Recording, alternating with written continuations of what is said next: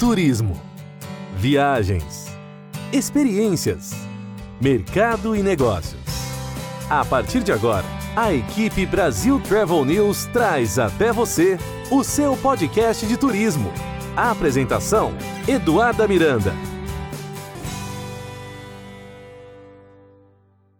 Olá, estamos de volta com mais um episódio do seu podcast de turismo, onde você encontra as principais notícias informações sobre viagens, história, cultura, gastronomia, tecnologia, entretenimento e muito mais.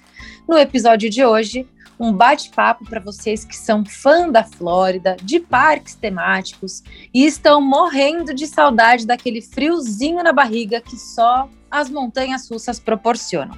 Além de shows divertidos, personagens, compras, enfim. Hoje nós vamos falar sobre os parques da família SeaWorld Park and Entertainment. E para nos atualizar e nos contar tudo sobre o que está rolando nos parques, eu tenho duas convidadas. A Marjorie Schroeder, que ela é gerente de relações públicas da Imaginadora, e a Cristina Muniz, executiva de treinamento e vendas. As duas extremamente especializadas no assunto Flórida, Orlando, Parks e SeaWorld. Meninas, sejam muito bem-vindas ao seu podcast de turismo. Marjorie. Obrigada, Eduarda. É, como você disse, para nós falar sobre os parques é já sentir aquela emoção e aquela sensação gostosa de quando você entra. Eu falo que tem até um, um cheiro, uma memória olfativa dos parques que a gente adora relembrar e esses momentos são bem importantes para isso. Perfeito. A Cris também tem uma história muito bacana com os parques. Conta um pouco para a gente, fala um pouco do seu trabalho, Cris. Bom, é, eu queria agradecer primeiro o convite e como a Marjo falou, bom, eu sou extremamente suspeita para falar porque assim, está no meu sangue. Minha família é extremamente entusiasta da Flórida a minha história começou lá em 91. Inclusive, SeaWorld foi o primeiro parque que eu pisei na minha vida. Então, eu tenho é uma, é uma história de amor com o SeaWorld e com o Bush. O Bush foi o segundo parque que eu fui. E a Cumba, é, eu estreiei a minha vida em montanha-russa na Cumba. Eu fui, assim, dez vezes seguida no front row. Tenho, inclusive, foto. E me segue no Instagram sabe disso. Tenho foto lá com as mãos para cima. Então, sou uma pessoa alterada e amo o meu trabalho, amo os parques do SeaWorld e adoro falar sobre o assunto. Que bacana. Então o pessoal já está curioso, porque quando a gente fala de Cumba, a gente já traz esses nomes aí que são clássicos é, do estado da Flórida, atrações realmente conhecidas internacionalmente. Mas antes da gente falar dessas atrações, Marjorie, eu queria que você nos contasse um pouco sobre os parques da família SeaWorld. É, quais são esses parques, onde eles estão localizados? Então, bom, é, o SeaWorld Parks Entertainment, né, que é o grupo aí que abraça é, 12 parques nos Estados Unidos, né, sendo cinco deles na Flórida, é, é uma, uma empresa líder aí na área de entretenimento nos, no, nos Estados Unidos, e hoje a gente opera com algumas bandeiras, né, que a gente, a gente chama dessa maneira. É, uma delas é o próprio SeaWorld, que são três parques nos Estados Unidos, sendo um na Flórida, um em San Antonio, no Texas, e um na Califórnia, que é foi o nosso primeiro parque. É, e depois a gente tem o Busch Gardens, também é, com dois parques, Williamsburg, é, na Virgínia, e o em Tampa, na Flórida. E aí a gente vem com algumas outras marcas, né? Que é o caso do Aquática, que é o nosso parque de águas, o Discovery Cove, que temos um só, o nosso xodó na, em Orlando, um parque completamente diferenciado. Aí mais para frente a gente fala um pouquinho sobre ele, e alguns outros parques é, também né, de água, como é o caso do Adventure Island, que é o nosso parque de águas que fica ali na frente do Busch Gardens em Tampa. Então, as, é, é, o bacana da gente falar um pouquinho de SeaWorld Parks, né, que além dessa diversidade de marcas, é, que, que atrai aí é, pessoas em busca de experiências diferenciadas, é que existe uma missão e um propósito que permeia todos esses parques, né? Então, a gente hoje é, é reconhecido mundialmente por, por tratar do assunto de preservação animal e de natureza como um todo, é, de uma maneira muito leve, muito gostosa, é, colocando o entretenimento como o, o, o piloto aí dessa, dessa, é, dessa preservação, dessa educação ambiental. Então, quando a gente fala que uma visita aos nossos parques é uma visita que importa, ou seja, é, é algo que a gente pretende que a pessoa entre de uma maneira e saia completamente diferente saia estimulado a cuidar da nossa natureza, encantado com, com a vida animal, próximo, porque é isso acho que é o ponto assim principal, né? Quando a gente fala da educação é, ambiental por meio do entretenimento, o objetivo principal é, é aproximar né, as pessoas com esse mundo que para muitas, né, é muito distante, né? Então você ter um encontro, por exemplo, com uma orca não é algo muito fácil na natureza e quando você aproxima as pessoas desse mundo, dessa vida, né, animal, você estimula que elas saiam de lá querendo cuidar, é, com um amor mais estimulado por esses animais e principalmente as crianças, né, que têm uma sensibilidade ainda maior para isso. Então, essa, essa nossa, esse nosso propósito,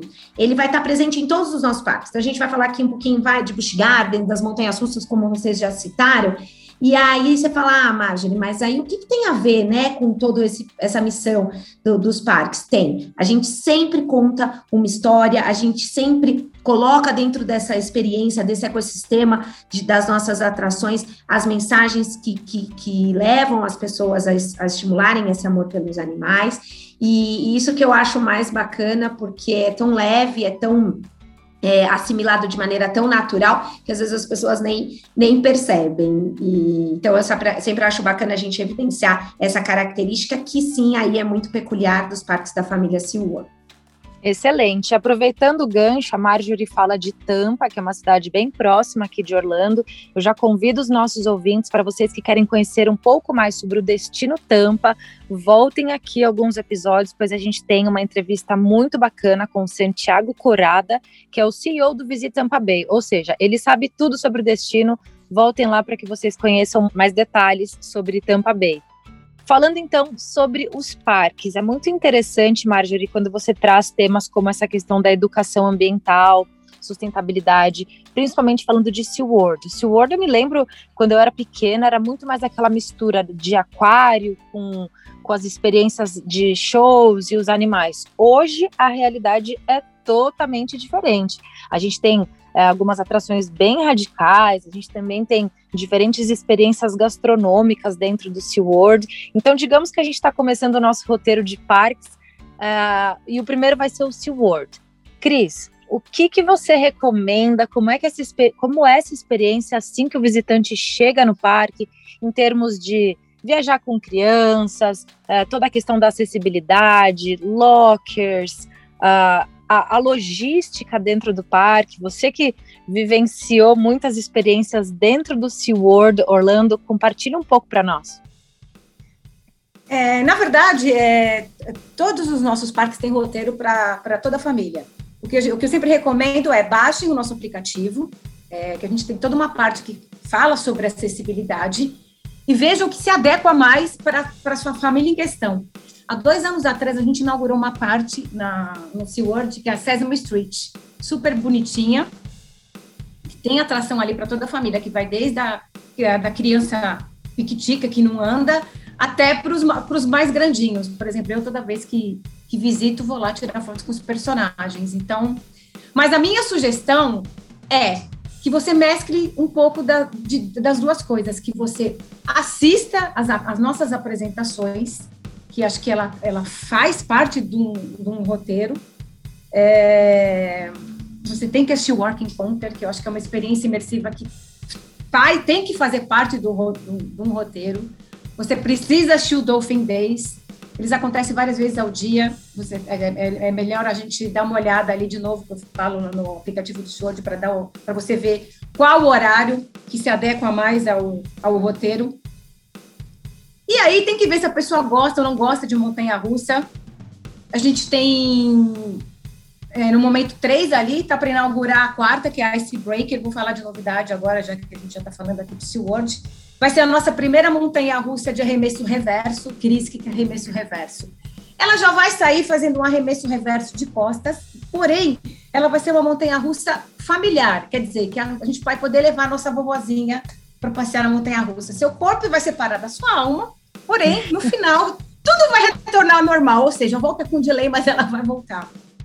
Eu queria, eu gosto de sempre é, falar que é, a gente, a experiência nos nossos parques é uma experiência com significado, ou seja, a gente quer plantar lá uma sementinha na cabeça de todo mundo que visita, que a gente também pode fazer a nossa parte, pode fazer a diferença para pode fazer a nossa parte, pode fazer a diferença é, fazendo, por exemplo, o que na nossa casa, separando o, o, lixo. Isso é uma coisinha pequenininha, mas que também educação ambiental começa dentro de casa. Quero que você conte um pouco mais, Cris, sobre a Icebreaker. Eu vi que é, é toda uma inspiração na vida dos árticos, essas, essa questão das geleiras, com muita adrenalina. Assim, só de você falar, eu já fico arrepiada. É, conta um pouco é, com mais detalhes onde ela está localizada e o que, que a gente pode esperar da Icebreaker. Ela, tá, ela foi construída na área do Ártico. Ela não vai ser uma montanha-russa alta, porém ela vai ser uma montanha russa rápida e familiar. É, da, da, o, o, mais bacana, né? Você perguntou então da Icebreaker, né? E aí, só antes da, da Cris falar mais um pouquinho, eu queria destacar algumas questões que eu acho que são bem bacanas, né? Então, quando eu falo que os nossos parques aí sempre tem contam uma história, né? E tem alguma, alguma é, mensagem, né? que, que, que acaba é, presente em todas as nossas atrações. E a, é, e a, a S-Break eu acho que é bem bacana por conta disso, né? Então ela vai estar. Tá numa área que é o Ártico, que é uma área super importante para o parque, né? A gente tem ali é, a parte dos, dos, dos, animais de neve, do Ártico, porque a gente teve é, há alguns anos um destaque muito grande para a Antártica. Não sei se você se lembra quando a gente inaugurou o Empire of the Penguin, que foi também uma área toda voltada para o tema da Antártica, falando um pouquinho das, dos, dos, projetos de pesquisa que acontecem lá dentro, depois falando dos pinguins, que são os grandes astros aí da Antártica, levando uma experiência familiar, com tecnologia, para um ambiente onde você, vi, você vivencia ali o frio da Antártica. E aí agora a gente vai para o Ártico, que é do outro lado, no outro polo, né?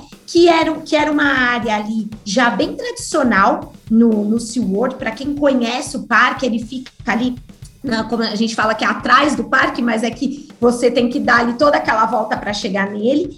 E era, e era uma área e super importante que a gente queria que nosso visitante continuasse interessado em, em, em visitar. E aí vem uma montanha russa para celebrar essa área. Uma montanha russa que celebra exatamente o, a importância do Alasca, principalmente, dos trabalhos aqui que acontecem é, é, no Alasca, seja ele de pesquisas é, científicas, seja de experiências mesmo é, que o Alasca proporciona, e a montanha-russa, né, que, que como a Cris é, vai comentar, mas ela tem ali, ela tem uma velocidade, ela tem toda uma, uma adrenalina envolvida, ela vai, na realidade, pontuar para a gente a importância da, dessas emoções proporcionadas dentro do Alasca. E aí a gente tem um parceiro, então isso é uma coisa que a gente sempre traz também para as nossas atrações. Eu não sei se é, o, o, o, ouvinte aqui já, já, já conhece, mas o SeaWorld Busch Gardens Conservation Fund é um fundo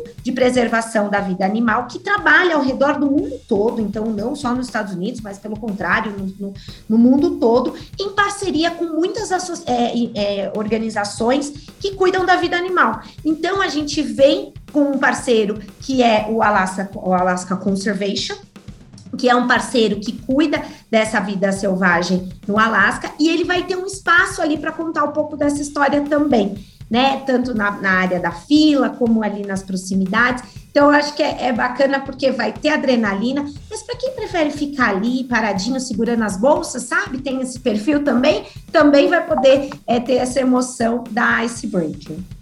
É, isso é muito magnífico vocês comentarem, porque a cada atração não é, obviamente, a adrenalina que proporciona a diversão, as altas risadas em família, mas sempre há uma mensagem. Em todos os detalhes tem uma mensagem. Tem alguma curiosidade, Cris, em relação a todo, toda essa questão da educação ambiental é, linkada, sempre aquele mix de educação ambiental e alegria, adrenalina? Tem, é isso que eu queria complementar. Toda atração do SeaWorld do Pustigards, ela faz menção a um animal, a um tema da natureza. E aí que a gente, e aí que é todo o legal do aprendizado. Por exemplo, a manta que a gente estava falando antes de começar o podcast. A manta, ela faz menção às arraias. Então, a gente quer que a pessoa vá lá na montanha-russa se divirta, separe o corpo da alma, sim. Mas a gente também quer que a pessoa saia da atração, que ela vá até ao habitat das arraias, que ela veja quantas espécies de arraias existem na natureza, que ela passe a mão, que ela entenda que ela pode fazer a parte dela, por exemplo, para ajudar na saúde dos oceanos. Então, o Infinity Fall faz menção à, à importância da, da, da água. Então a gente quer que a pessoa vá, que ela se divirta na atração, mas que ela aprenda um pouquinho sobre a, sobre a importância da água no planeta. 70% do planeta é feito de água. Mesma coisa na Icebreaker.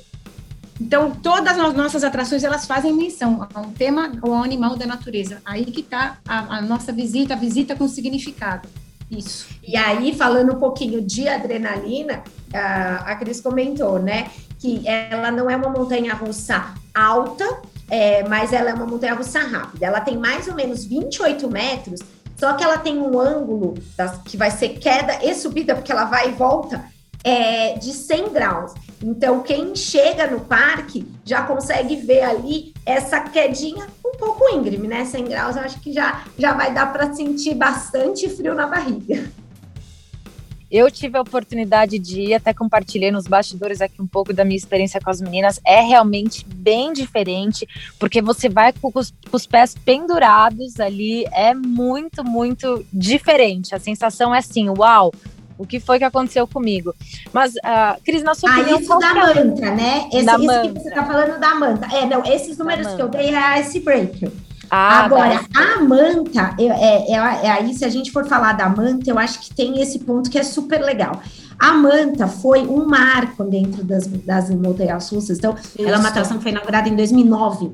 Exatamente porque não era o trilho, não era o roteiro, não era a tecnologia, não era a velocidade, não era a altura, não era nada disso que fazia ela diferente. Apenas Lupa invertido, né? Uma mudança. É, eu falo que foi uma mudança, aquela ideia que você fala, mudou tudo. Eles colocaram Isso. as pessoas numa posição diferenciada, numa posição como se elas estivessem sobrevoando. E Exato. aí, quando você vira a, o, o assento e deixa a pessoa nessa posição de sobrevoo, eu falo que não precisava nem ligar a montanha-russa, pode deixar assim que as pessoas. É a única montanha-russa que todo mundo grita antes dela partir.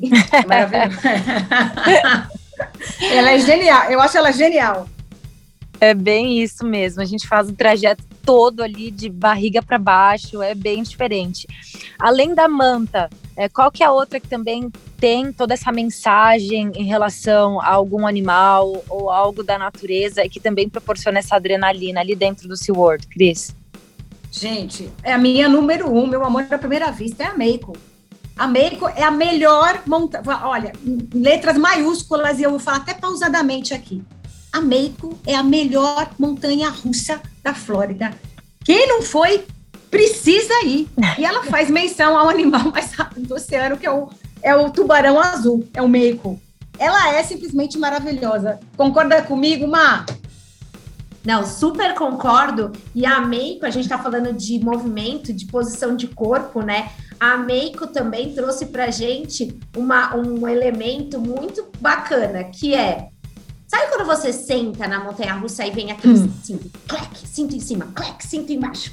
Prende o pé, uh -uh. prende, amor. Sabe aquele, aquele, aquela barulhada? Eu tenho. A minha irmã sempre fala, ela fala, quando começa com muito cinto, com muita coisa, eu já fico A Meiko, eu falo que ela engana. Ela vem com um pequeno suporte aqui que prende aqui abaixo da cintura e só. Aí você fala, bom, tá, tá leve, né? Só esse coisinha aqui prendendo, mas aí que tá o negócio, porque você você é a, o, o, principal efeito da Meiko é o airtime. O airtime, o que, que é? É o frio na barriga. Sabe aquele uh, subida e descida, que dá aquele friozinho na barriga? Ele tem várias, é, é, ele tem vários momentos de airtime, e como você está com o corpo solto na parte superior, isso ainda proporciona mais, é, essa sensação ainda é mais potencializada. Então eu falo que a, a, a Meiko, ela tem cara de boazinha e no, no, meio dela você fala, meu Deus, por, por que, que eu tô aqui? E no fim você fala, eu quero ir de novo, amei.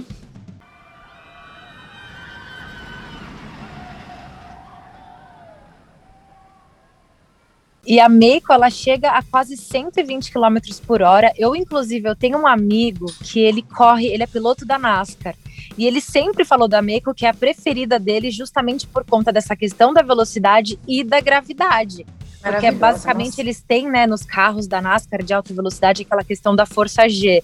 Então ele fala: não, esse daqui é o meu treino, eu preciso ter essa adrenalina dias antes da, das corridas, eu vou aos parques, eu vou nas montanhas russas e a Meiko é uma das minhas favoritas. Eu achei tão curioso, é, porque é. ele mora em Orlando, é um piloto profissional e vai para os parques para sentir essa adrenalina que também ajuda ele na, na questão do desempenho profissional. É muito legal. E eu acho que isso que é o bacana da, dessas atrações, né? Porque a gente tem a possibilidade de sentir emoções muito potentes, muito potentes, né? Ao, ao que você está dizendo, uma, a, comparado a um, um, piloto de corrida, né? Que acho que é uma sensação aí que poucas pessoas podem sentir, só que com risco zero. né? Então eu falo, é, é, é, a maneira de você se arriscar sem correr risco, entendeu? É só aquela sensação da, da adrenalina sem correr o risco, até porque toda a tecnologia, toda a segurança que envolve uma atração como essa te garante essa, essa segurança. E então é bacana você falar isso, porque eu sempre fazia essa comparação. Eu falei, gente, para que correr risco? Vai para Montanha Russa, vive essa emoção com segurança. Vou te falar que a sensação mais libertadora que existe é ir na Meiko. Vai na Meiko. Tá estressado? Vai na Meiko. Para que tomar remédio para cabeça? Vai na Meiko, gente. Eu sempre falo, falo para todo mundo isso. Exatamente. Saindo da Meiko, depois de vivenciar toda essa experiência aí relacionada à velocidade do tubarão e tudo mais, frio na barriga, qual que é a, próxima atração ali dentro do SeaWorld que a pessoa desceu da Meiko, se recuperou e tem que ir direto para qual? Bom, a gente vamos pensar um pouco no que a, a Cris falou, né? A Cris falou da importância da gente é, ir, é, ver os horários ali dos shows para poder mesclar durante a visita a ida aos shows, porque eu acho que os, as apresentações elas são muito simbólicas e são muito importantes e também é um tempo gostoso de você estar tá ali com a família assistindo uma apresentação legal. Então a gente Exato. falou já dos, dos, dos espetáculos, né? Isso. Work Encounter Company, do Dolphin Day. Dolphin Day, isso. E, e aí, aí a gente tem as montanhas russas, então o caso da, da Meiko, da Manta, né, que nós falamos também. A gente tem a Kraken, que também a gente não pode deixar de falar, porque é uma montanha russa tradicional, famosíssima no parque. Então, é uma montanha, essa sim, uma montanha russa é, de altura, né, com, com muitas alturas, com muita inversão de, de, de sentir, de, é, de posição, né, então os loopings. É, então, acho que a Kraken é uma que as pessoas também têm que, que é, passar. E aí, se a gente está ali na Kraken, a gente tem dois lados. De um lado, a gente vai se refrescar na Journeys to Atlantis, que é o nosso tradicional, é, é, a nossa tradicional montanha-russa de água, né? Então é aquele splash gostoso que dá para ir também a família toda, é, é, uma delícia o passeio, é como se você estivesse ali a, em busca da cidade secreta de Atlantis e depois com, com a queda na água. E do outro lado, a, a parte da Antártica, que eu já citei anteriormente, que aí é a hora de você entrar aí no mundo do gelo, é, viver uma experiência é, de tecnologia, né, que é algo também que a gente tem presente nas nossas atrações, então um simulador, como se você tivesse ali é, vivendo uma experiência através do olhar de um pinguim que acaba de nascer e que está descobrindo o mundo e que termina numa, num dos momentos que para mim é os que mais me emociona, todas as vezes que eu vou, eu realmente choro, porque é a hora que você é apresentado ali para uma colônia de mais de 300 pinguins você tem a chance de ficar muito próximo deles, não tem vidro, né, que separa mais, como era antigamente, que era um vidro que você passava numa esteira, não, você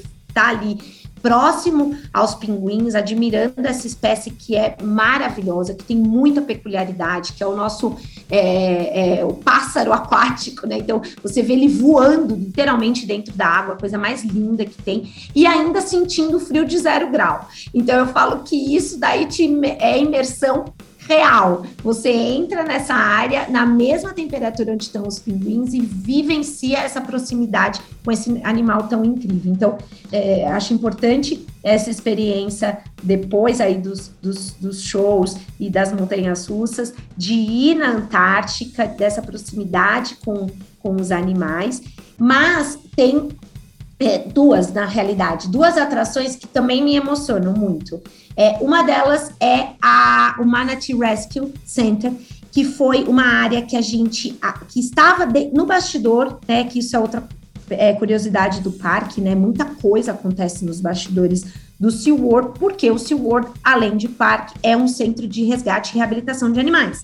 E esse centro está no bastidor dos nossos parques, né? Então é onde a gente faz todo o trabalho da reabilitação desses animais, que tem muita história que a gente teria que ter um outro podcast para contar tanta história emocionante de eu, e eu falo que é um trabalho tão de formiguinha, né? Porque é aquele é o salvar uma vida, é, é resgatar um pequeno animal e que faz tanta diferença aí na preservação dessas espécies. E isso acontece no bastidor. Isso é o nosso dia a dia do bastidor.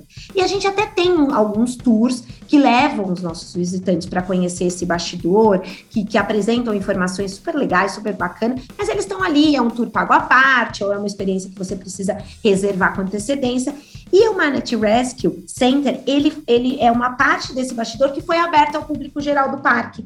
Então, ali você consegue é, conhecer, por meio dos nossos educadores, histórias muito bacanas de resgate de manati. A Flórida é um, um local onde os manatis sofrem muito, seja por encalhamento, seja por é, é, temperaturas, quando, quando entra no inverno, eles sofrem muito com a hipotermia, é, seja por, por, por, acidentes com barcos. Então, é uma espécie que tem muito, é, que, que, que, sofre muito é, é, impacto do homem na natureza e até mesmo dessas situações adversas do clima e que ali você nessa área você consegue conhecer e ver, né? Alguns deles ali em reabilitação, conhecer essas histórias um pouco mais de perto, entender quais são os riscos e o principal, entender como a gente consegue evitar que isso aconteça na natureza. É, você gosta da Manatee é, Rescue Area, é, Cris? Amo essa área, inclusive toda vez que eu levo o grupo, eu levo o pessoal lá. Sabe que grande parte das pessoas que visitam os nossos parques não sabem dessa área, nem sabem que essa área existe, que é aberta ao público. E o que, que você vê de importante, principalmente nesse momento de retomada do turismo? Já já a gente vai entrar nessa questão de novos protocolos e como é que está o cenário atual nos parques. Mas a gente sabe, muitas pesquisas vêm mostrando que cada vez mais o visitante, o turista está preocupado com essas questões de meio ambiente. Não é como no passado que as pessoas o primeiro a primeiro pré-requisito para você determinar é, selecionar para onde você vai viajar era a questão da localização preço, infraestrutura, serviço. Hoje a gente sabe que essa questão de sustentabilidade, projetos sociais está muito, tá muito presente e as marcas e destinos que não trabalham em prol do planeta vão perder e estão perdendo espaço cada vez mais. Como é que vocês veem, Cris, como é que você analisa essa questão de ter uma área, um Manatee Rescue Center, é, à disposição, com tantos profissionais trabalhando ali no dia a dia, biólogos, é, tão preocupados com essa causa, e hoje vocês poderem proporcionar isso para o público em geral? Qual, qual é a importância? O que isso representa a fundo? Eu acho que isso é maravilhoso. Na verdade, é, a informação ela sempre esteve lá e, e presente para todo mundo que, que busca informação correta, na verdade. Nossos parques sempre estiveram com isso disponível. Inclusive, não só a parte de, de Manatee Rescue, é, na, o Turtle Track, que é uma outra atração super bonitinha, que, que a gente tem que mostra a jornada de uma tartaruga, na, na, na, saída dessa atração, a gente tem duas tartarugas ali, as Grannies, que são bem famosas, são duas tartarugas que foram resgatadas, e não puderam ser devolvidas para a natureza porque precisam de ajuda para continuar sobrevivendo. Também essas tartarugas estão lá. Uma não tem o maxilar inferior, que foi arrancado pela hélice de um barco, e a outra não tem a nadadeira frontal, que foi arrancado pela rede de um pescador. Elas também estão lá. Toda vez que eu levo o grupo, eu levo essas pessoas para verem esses outros casos. E as pessoas também não sabem disso. Toda vez que termina uma apresentação, seja do Orkin Conference, seja do Dolphin Days, os treinadores, eles terminam a apresentação e ficam ali à disposição para quem quiser conversar com eles. Todos os embaixadores que têm contato com os animais dos nossos parques também estão sempre ali à disposição para trocar qualquer tipo de informação com, os, com as pessoas que visitam os nossos parques. A informação está lá à disposição de quem quiser. E eu acho isso super legal e super importante. Eu acho muito bacana. Falando então mais especificamente do Dolphin Days, é, é, ele é o tradicional e famoso show dos golfinhos, onde Isso. os treinadores interagem e as crianças se encantam. É, tem toda ali a questão dos treinadores nadando com esses animais que são extremamente inteligentes. É impressionante a sincronia, é muito divertido, é engraçado, mas é algo que realmente nos emociona e surpreende. Falando então especificamente dessa atração, porque o golfinho a gente sabe desperta sempre muita curiosidade. A gente, eles estão extremamente preparados, óbvio, mas o que, que a gente pode, o que, que vocês podem contar para a gente sobre os bastidores do Dolphin Days? São oito meninos, na verdade. É, existe um intercâmbio, inclusive, entre os golfinhos do Discovery Cove e os golfinhos do SeaWorld. São oito meninos que fazem essa apresentação. Se vocês repararem, se você assistir a apresentação três, é, durante três apresentações no decorrer do dia, vocês vão ver, eles sempre apresentam três, três durante o show. Nunca vão ser os três, os, os mesmos três golfinhos. É, tem um bem famosão, o Diego, que era um dos golfinhos que fazia apresentação, fazia interação no Discovery Cove. Gente, o que eu posso dizer para vocês, assim, do fundo do meu coração, com o maior conhecimento de causa, porque eu conheço os animais que estão conosco, os treinadores que estão que trabalham direto em contato com os animais, todo mundo que está ali, está ali porque ama os animais é, que, que, estão ali, têm, é, as pessoas que estão ali em contato direto com os animais, eles amam aquilo que eles fazem. Quando os parques ficaram fechados, as pessoas que trabalham em contato com os animais continuaram trabalhando, mesmo com os parques fechados. O, o, o trabalho de resgate continuou ativo. A gente alcançou o marco de 38 mil resgates então, assim, o que eu posso falar para vocês de bastidores, não só de Dolphin Days, mas como do, do, de Working Content, o trabalho ali, mesmo com o parque fechado, continuou, porque a gente faz todo um trabalho de enriquecimento ambiental. Ou seja, é igual a gente quando faz ginástica dentro de casa. É, mesmo sem poder sair, a gente continua fazendo ginástica dentro de casa. Os animais precisam desse enriquecimento ambiental, e mesmo com os parques fechados, é, o trabalho todo continuou. É, eu amo meu trabalho, sério, eu acredito muito na missão do SeaWorld.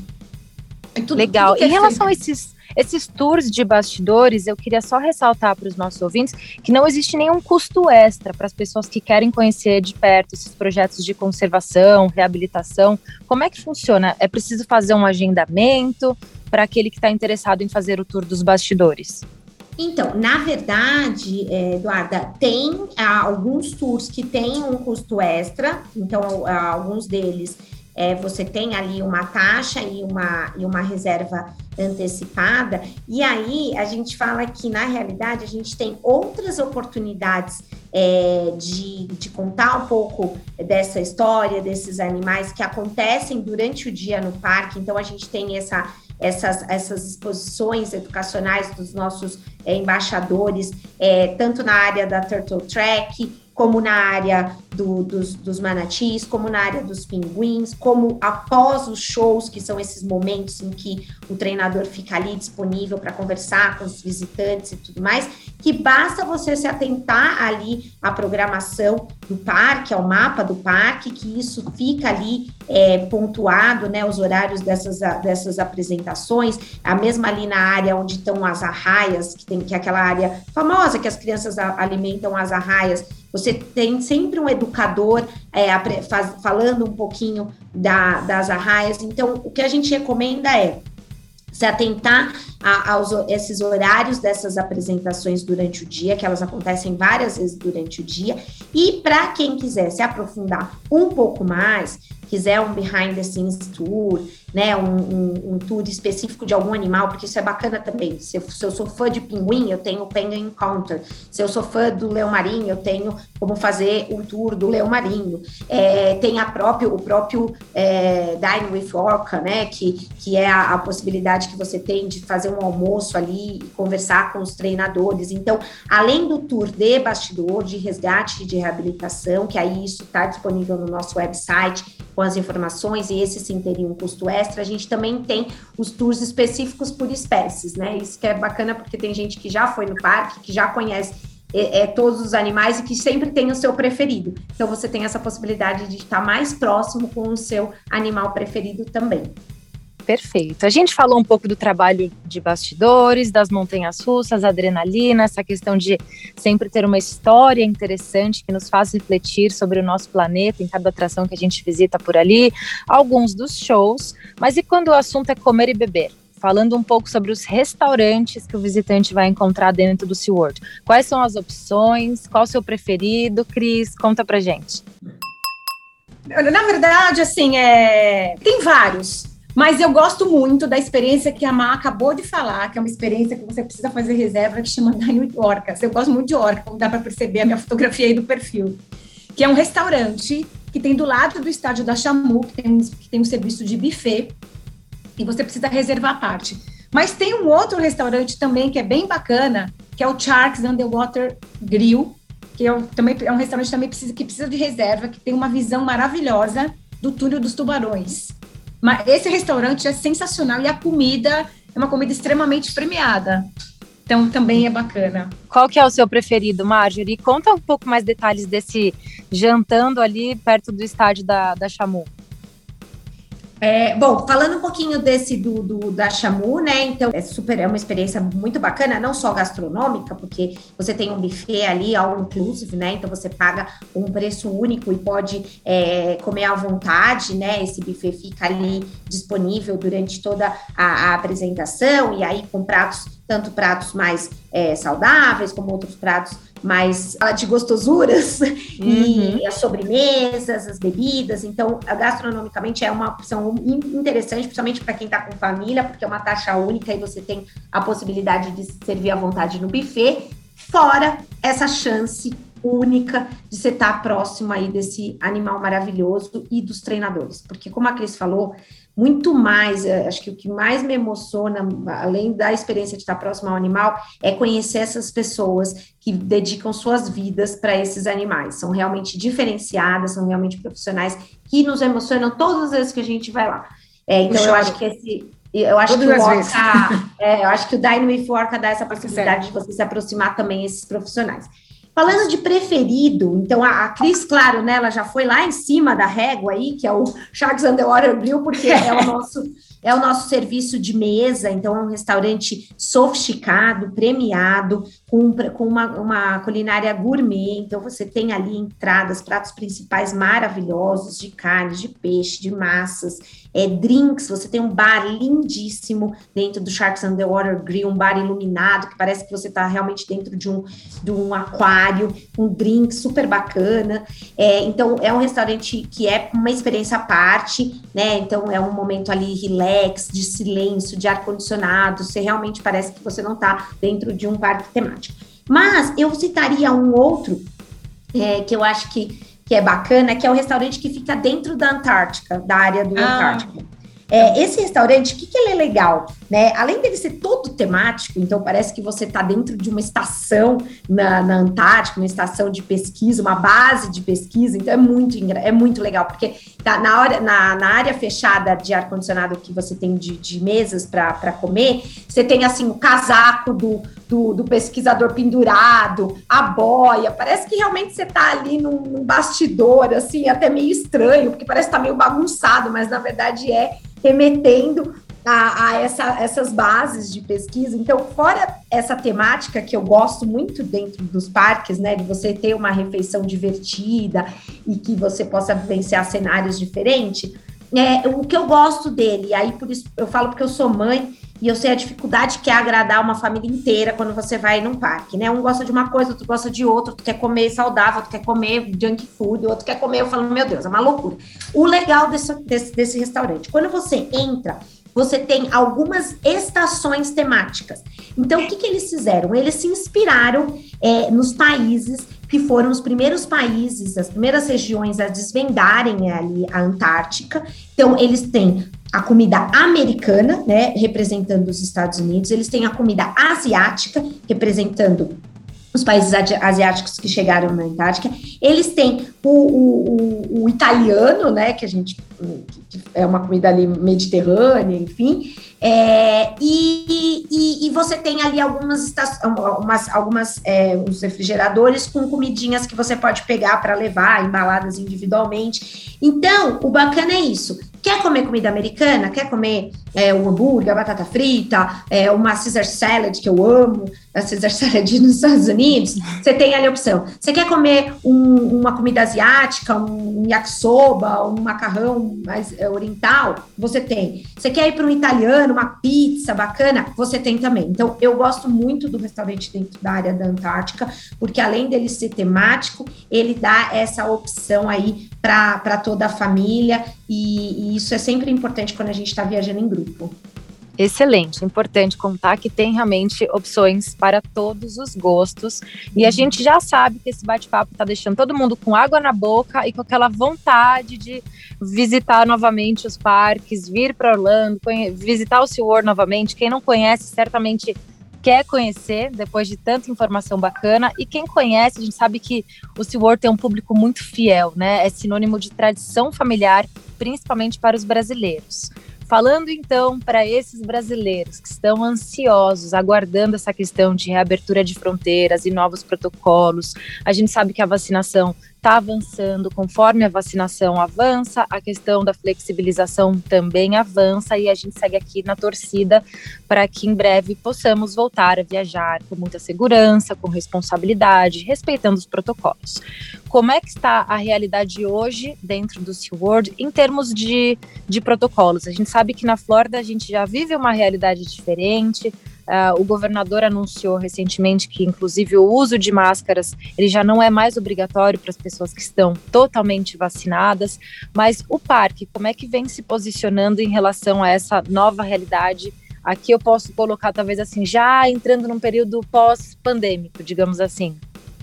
O que está sendo observado em outros é, em outros serviços dentro dos Estados Unidos, também está refletindo nos parques, né? Então a gente começou a ver essa flexibilização tanto do, do, do, distanciamento social, né, onde a gente tinha ali aquelas demarcações que tinham que ser obedecidas. Hoje isso fica a critério mesmo do visitante, né, não é uma, não, não tem mais essa sinalização obrigatória. O próprio uso de máscara também flexibilizado nessas, nas áreas externas do, do parque. Então eu acho que o que está acontecendo no destino está sendo é, refletido também é, nos parques. Agora, eu acho que tem uma, um ponto importante, Eduardo, que a gente tem que citar, que, que houve um aprendizado dentro dessa pandemia, não só para o visitante, mas também para os parques e para opera a operação dentro dos parques, do cuidado, né? Do cuidado com a higiene, do cuidado com o outro. É, quantas vezes a gente vê placas e via aquela coisa do. É, né, joga o lixo no lixo, o próximo vai chegar, é, coloque sua bandeja, sabe esse tipo de orientação que parece até um pouco, as pessoas nem, nem reparavam mais, né? Porque parece tão é, banal, tão natural, mas não é. Então, eu acho que assim, a pandemia e os protocolos nos, nos alertaram para que a gente, quando a gente está no espaço público, quando a gente está convivendo com outras pessoas, a gente tem que cuidar da gente, mas a gente tem que cuidar do outro né? Então, é, esse, a máscara é um símbolo para mim do respeito com o outro, né? Porque você tá doente, mas se você tá doente, você tem que proteger o quem tá do seu lado. E eu acho que isso nos parques vai ficar, entendeu? Esse cuidado com, com alimentação. É, os Estados Unidos é, já tinham um pouco disso, né? O buffet sempre com aquele vidro. Isso é uma coisa que, por exemplo, no Brasil a gente não observava, né? Aquele vidro dentro é, que, que, protege ali o alimento que está exposto no, no, no, buffet. Isso já era uma coisa nos Estados Unidos. Essa coisa de você ficar muito próximo do outro na fila. A gente é latino e a gente não tem um pouco disso, né? Essa, a gente, pra gente está acostumado a ficar próximo, aglomerado, abraçando. A gente tem essa coisa do contato muito, muito na nossa realidade. Mas a gente tem que entender que a gente está num parque que, com outras culturas, com uma diversidade. Então, o respeito, o limite do outro, né, o espaço do outro é importante a gente ter. Então, esses aprendizados vão ficar. Eles podem não estar lá como protocolos, como obrigações, mas eles vão ficar e eu de verdade acho isso bastante positivo. É, e muito bacana você ressaltar tudo isso. A gente já nota realmente que as coisas estão voltando aqui, mas que é fundamental que as pessoas tenham sim essa conscientização. Né? Os parques estão preparados, toda a indústria do turismo está muito mais do que preparada quando o assunto são os protocolos, mas agora é muito importante que as pessoas entendam essa questão de respeito com o próximo, como você muito bem colocou. Meninas, nós estamos nos aproximando do final do nosso bate-papo, mas eu já deixo aqui a mensagem para os nossos ouvintes. Todo esse conteúdo você encontra no portal da Brasil Travel News, brasiltravelnews.com.br.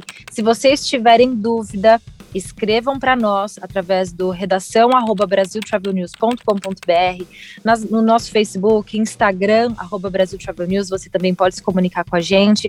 Envie suas dúvidas, perguntas. Se eu não conseguir responder, se nosso time não conseguir responder tudo, a gente manda para a Cris e para a Marjorie com certeza elas vão nos ajudar a esclarecer tudo. Recomendo super que baixem o aplicativo do SeaWorld, lá tem mais informações sobre os restaurantes, mapa, atrações. É um aplicativo bem fácil de usar e tem tudo que você precisa aí na palma da sua mão. Meninas, muito obrigada por compartilhar tanta, tanto conhecimento, tanta inspiração, porque eu acho que é isso o que o SeaWorld realmente proporciona para tantas famílias. E a gente aguarda, vamos ficar aqui é, positivas, não é mesmo? Aguardando essa retomada do turismo, reabertura de fronteiras, para que em breve os brasileiros venham para a Flórida, venham para Orlando e possam curtir todas as atrações que esse destino tem para oferecer.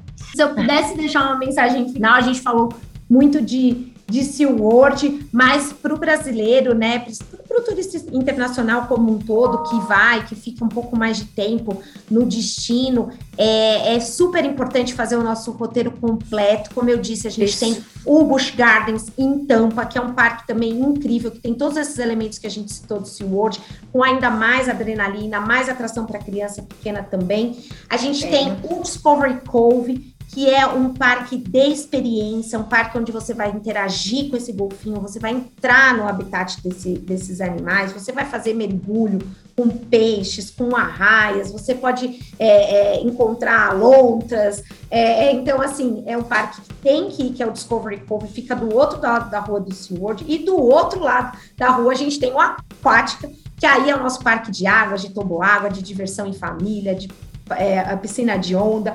Então, quem puder fazer o roteiro completo, a gente tem opções muito legais de ingresso, que, que, que tem visitas aí limitadas para todos os parques, é, alguns deles incluem estacionamento. Então, é, entrem no nosso site e verifiquem essas possibilidades para poder viver aí a experiência completa do SeaWorld Parks. Perfeito. Cris, deixa sua mensagem final. Eu sei que você também está morrendo de saudade, fala de parques, mas você também, assim como os profissionais que estão lá, você está aí falando sobre os parques, mas você também ama tudo isso que o, os parques têm para oferecer. Deixa sua mensagem, então, para aqueles que, assim como você, também amam os parques, estão morrendo de saudade. Estamos esperando as fronteiras abrirem. E como a, complementando só o que a Mar falou, nós temos experiências com significado para toda a família eu queria agradecer e esperamos em breve todos juntos em Orlando. É isso. É isso aí, meninas. Muito obrigada. Pessoal, fica por aqui mais um episódio do seu podcast de turismo. Na semana que vem a gente volta com muito mais. Até lá! A equipe Brasil Travel News trouxe até você o seu podcast de turismo. A apresentação: Eduarda Miranda.